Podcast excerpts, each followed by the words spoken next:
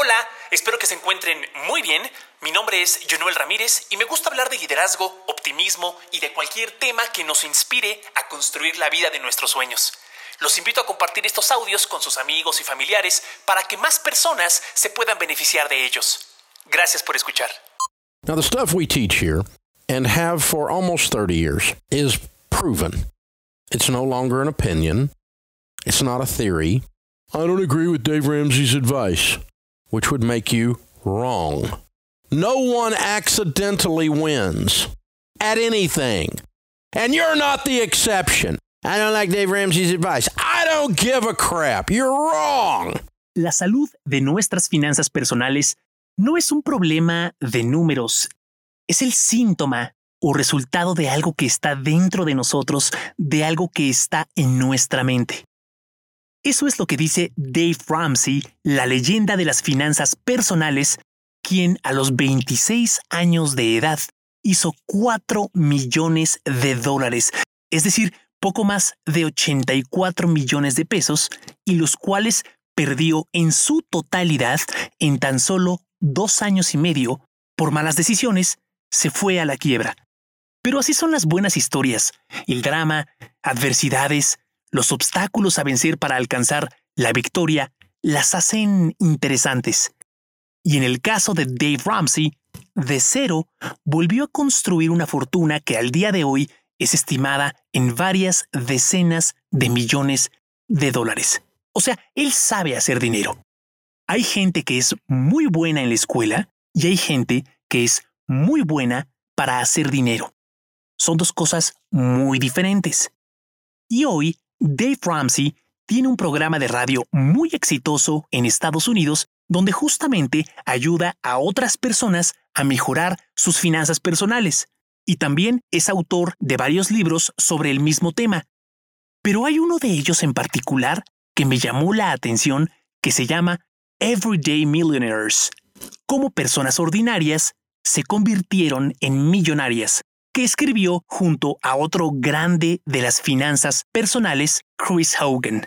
Y el libro me interesó porque es resultado del estudio, entrevistas y análisis de 10.000 millonarios para encontrar patrones, coincidencias, cosas en común.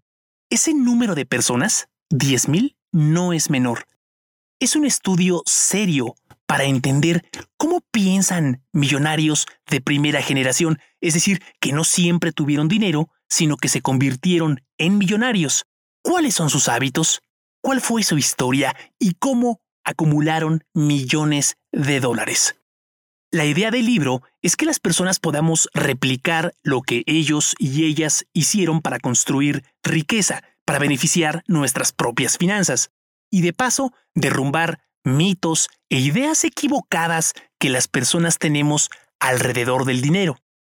Bueno, pues entre los hallazgos del estudio se encontró que el 97% de estos 10.000 millonarios siempre estuvieron convencidos de que podían ser millonarios y de que ellos controlan su propio destino. La mentalidad de lo que podemos y no podemos lograr es un componente clave para la gente que sabe hacer dinero. Si queremos hacer dinero, creyendo que no lo podemos hacer, ya nos llevó la tristeza, ya empezamos el juego perdiendo. Ramsey lo dice muy sencillo. Nos convertimos en lo que pensamos.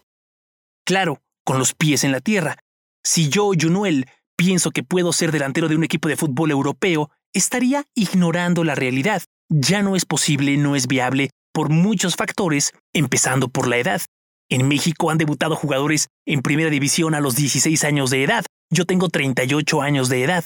Pudiera trabajar en cualquier otra actividad que pertenezca al fútbol, pero ya no de jugador.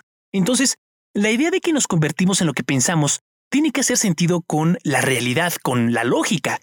Ahora, en relación con el punto de que los millonarios están convencidos de que ellos controlan su propio destino, no es otra cosa más que hacerse responsables de todo lo que les sucede y no culpan a las demás personas, a la vida, a los políticos, a sus jefes, etc., por lo bueno o malo que estén pasando. No se sienten víctimas de nadie. En otras palabras, la gente que sabe hacer dinero está convencida de que tienen control de su futuro, de decidir a dónde va su dinero, cuánto van a ahorrar, si harán los sacrificios necesarios para seguir acumulando más riqueza o no, si seguirán comprando cafés con jarabe de vainilla de 55 pesos cada uno o no. 94% de estos 10.000 millonarios vivieron y viven con menos de lo que ganan. Esto significa que su estilo de vida es coherente con su ingreso mensual, de tal modo que pueden ahorrar y no caer en un mal uso de tarjetas de crédito, por ejemplo. De acuerdo con Dave Ramsey, nuestro salario es la principal herramienta que tenemos las personas para nutrir, para alimentar el plan con el que queramos construir riqueza. Por eso debiera ser impensable utilizar nuestro salario para pagar intereses, con excepción de una casa o alguna otra inversión bien pensada, bien fundamentada. Otra característica que se encontró en estos 10.000 billonarios fue que piensan y planean lo que van a hacer con su dinero no solo con una semana de anticipación o un año, sino también décadas a futuro. Ellos no tienen problema en invertir en algo que tomará años para verlo de vuelta. Eso significa que son personas pacientes, que son muy buenas para no caer en impulsos o en decisiones puramente emocionales y ponen de ejemplo las compras que realizamos a crédito con excepción de una casa, la compra de un auto, por ejemplo. Como ya lo quiero ahorita y quiero este modelo en particular para que la gente que me rodea piense que soy exitoso, no me importa si lo puedo pagar o no, si tengo el dinero o no, voy a contratar un crédito porque no puedo esperar para ahorrar y pagarlo en efectivo, lo quiero cuanto antes. La gran mayoría de las personas con riqueza la construyeron de manera incremental, poco a poco, los ejemplos de éxito financiero meteórico, como lo llamaron, los que se hicieron millonarios de la noche a la mañana sin ningún esfuerzo de por medio, sí existen, pero son muy, muy pocos. 93% de los 10.000 millonarios dijo que acumuló su riqueza con trabajo y disciplina. No con premios de lotería, tampoco con herencias, ni grandes salarios, sino con trabajo y disciplina. No se trata de cuánto ganamos, sino de cómo gastamos, de qué hacemos con nuestro dinero. Aquí está nuevamente el componente mental y tal cual nuestras acciones. La gran mayoría estuvo de acuerdo en que la deuda es el principal factor que va a impedir que las personas acumulemos riqueza. Otro punto interesante es que la generosidad y la integridad están directamente relacionadas con la riqueza. Y esto se debe a que normalmente la gente no hace negocios con personas que no demuestren públicamente todo tipo de valores, sino honran su palabra haciendo lo que dicen que van a hacer, hasta si le son infieles a su pareja, cualquier falta de integridad genera desconfianza en la gente que los rodea y la sensación de en cualquier momento me vas a traicionar a mí o me vas a quedar mal a mí. En cuanto a la generosidad, esta nos vuelve personas más agradables y atractivas ante los ojos de las demás personas, lo cual resulta en más oportunidades. Al parecer, a la gente tacaña y avariciosa se le van cerrando puertas y así tienen menos oportunidades porque socialmente no son agradables. Ahora, como ya he mencionado, la disciplina tiene un lugar especial en las personas que son buenas para acumular riqueza. Y de acuerdo con Dave Ramsey, todos somos disciplinados en las cosas que nos gustan. Si una actividad o algo nos apasiona, somos muy consistentes, disciplinados. Entonces, la idea es conectar las cosas o actividades que más nos gustan con nuestro plan para empezar a construir riqueza. Por otro lado, en muchos casos, la disciplina no es divertida. Genera incomodidad porque nos lleva a hacer cosas que no necesariamente disfrutamos, pero que tenemos que hacer porque juegan en favor de nuestros intereses. Por ejemplo, yo sé de una persona que en verdad odia hacer ejercicio, no le gusta pero lo hace porque sabe que su cuerpo lo necesita para estar más saludable, fuerte, con energía, lo cual es muy importante para que pueda trabajar súper bien en cualquier otro objetivo, proyecto que él tenga. La mentalidad es, estoy dispuesto a pagar un precio para poder lograr lo que aspiro. Ahora, identificar cuál es el porqué de las cosas que queremos hacer también es clave para soportar el dolor momentáneo de la disciplina y que éste no nos detenga. Nuestro por qué debe ser algo grande y que valga la pena perseguir. Si vamos a crear dolor, tiene que existir una razón, si no estaríamos locos. Un ejemplo que compartió Dave Ramsey es el siguiente. Si tu hijo estuviera enfermo y necesitaras 10 mil dólares para salvarlo, dejarías de gastar en tonterías inmediatamente. Trabajarías horas extra y harías algo con tu tiempo los fines de semana, algo productivo, porque comprar medicinas para curar a tu hijo enfermo es un gran porqué para esforzarte, para hacer más que los demás, para lograr lo que necesitas. Entonces, si importa, todos somos disciplinados. Finalmente, si no sabemos por dónde empezar para construir riqueza, la leyenda Dave Ramsey sugiere que hagamos lo siguiente y en orden.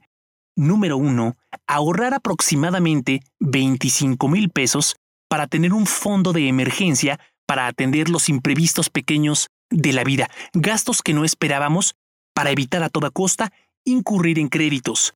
Número 2. Pagar todas las deudas que tengamos que no sean la hipoteca de nuestra casa, tarjetas de crédito, créditos automotrices, lo que te prestó tu tío Stanley, todos. La idea es empezar a pagar la deuda más pequeña, no porque económicamente o matemáticamente haga sentido, sino porque te hará sentir muy bien mentalmente para poder continuar con las demás deudas.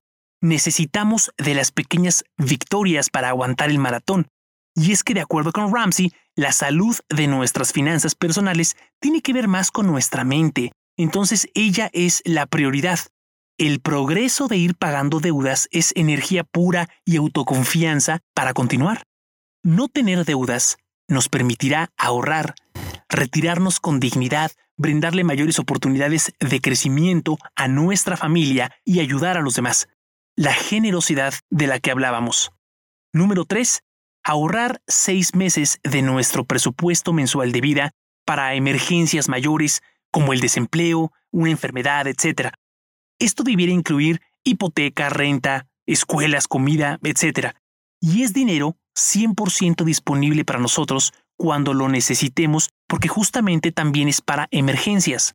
Número 4. Aprender a invertir para que mínimo lo hagamos con el 15% del dinero que llevamos a casa después de impuestos, la mejor manera de invertir o cómo puedo aprender a invertir. Hay muchísimas opciones, cursos en línea, solamente buscando en Google cómo invertir en la bolsa o en tal o cual tipo de portafolio, negocio, etc. Ahí vamos a encontrar toda la información que necesitemos y gratis.